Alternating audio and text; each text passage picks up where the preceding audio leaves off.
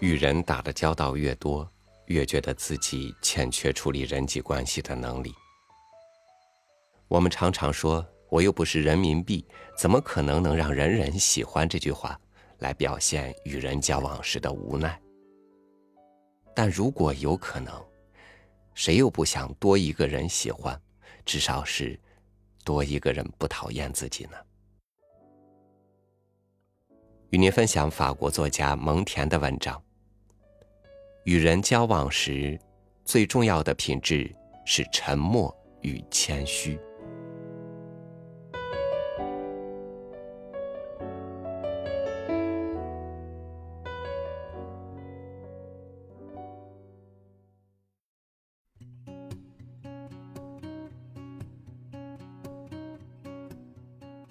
沉默与谦虚是交谈中非常有用的品质。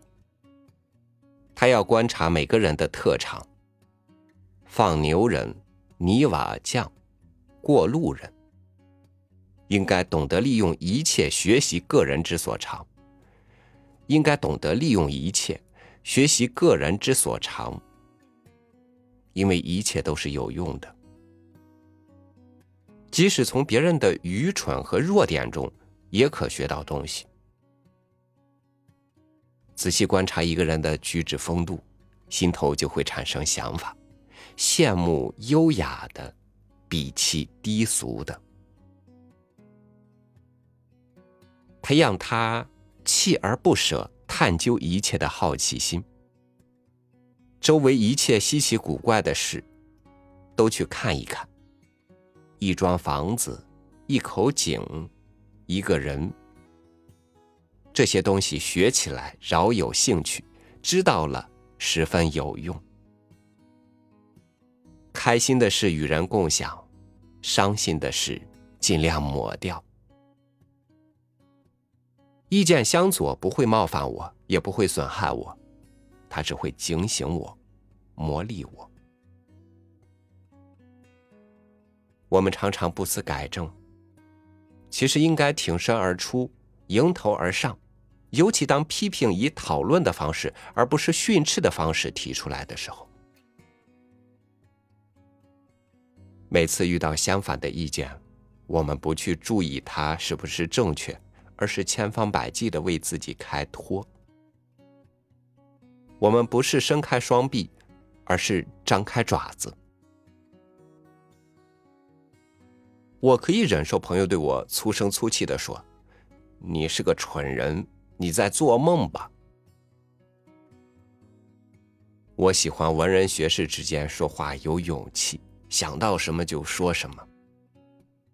应该增强听话的能力，善于辨别语言中的虚情假意。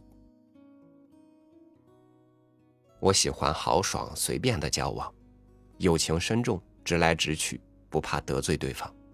这就像爱情，难免会咬一口、抓一把，弄出血来。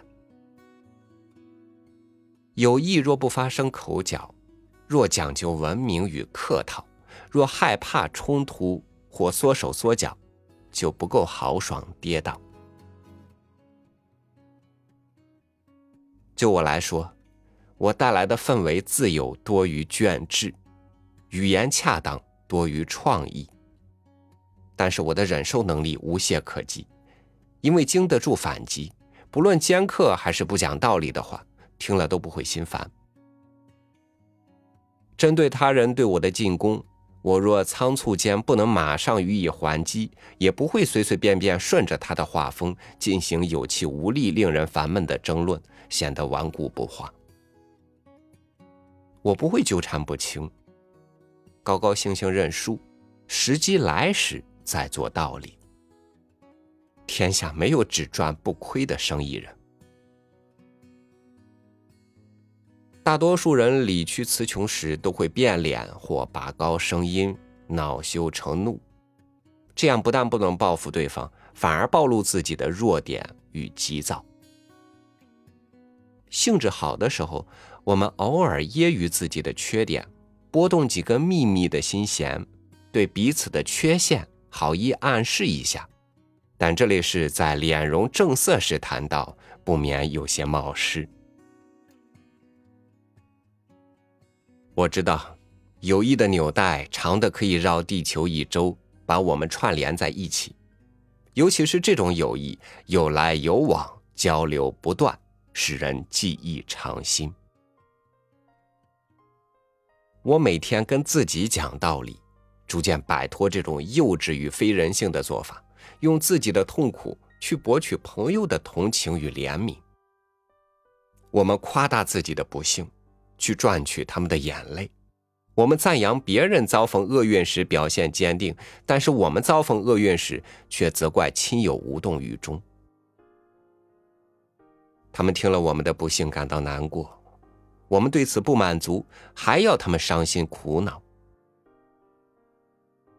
开心的事应该与人共享，伤心的事尽量抹掉。没有理由要人可怜的人，有了理由也无人可怜。就因为无人可怜，就总是要人可怜，也经常可怜巴巴的，以致谁都不认为他可怜了。最好的沟通，前提在于不谋私利。我也曾几次参与君王之间的谈判。在今日令我们相互厮杀的分歧和不和中进行斡旋，我竭力避免他们因我而产生误解，因我的假象而迷惑不解。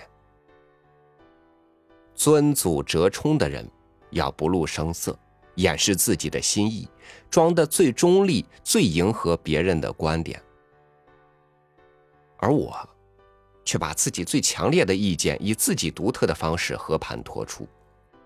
我这个稚嫩的谈判新手，宁可完不成任务，也不愿有违于自己的良心。幸好，直到今天为止，一切都那么顺利。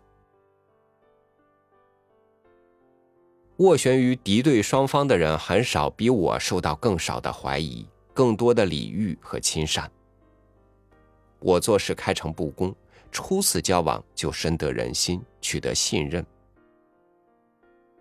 不论在什么世纪，淳朴与真诚，总有机会被人接受。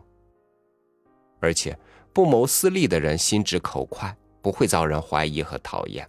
真正可以用上伊比里德的那句话：“雅典人埋怨他说话粗暴，他回答说：‘先生们，不要看到我直言不讳，而要看到我直言不讳，并不是在谋一己之利。’”全力为双方效劳的另一种方法，在于多凭良心，不是在于多加小心。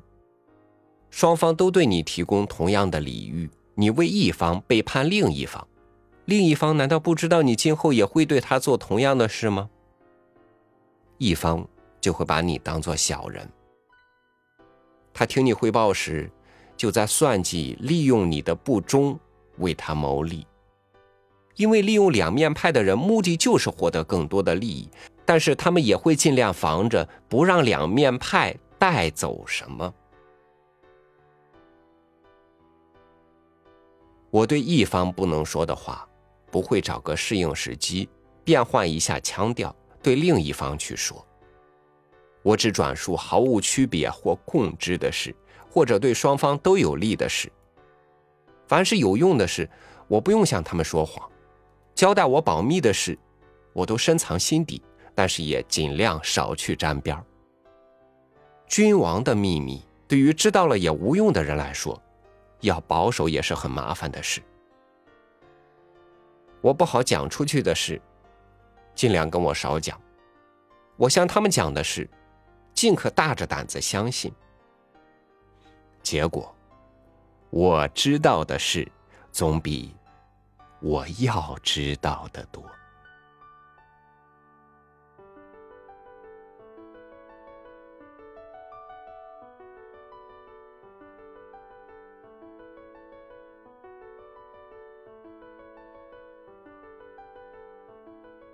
人是综合、立体、多层次的，在生活里，我们当然要用合适的方式去处理各种人际关系，但是。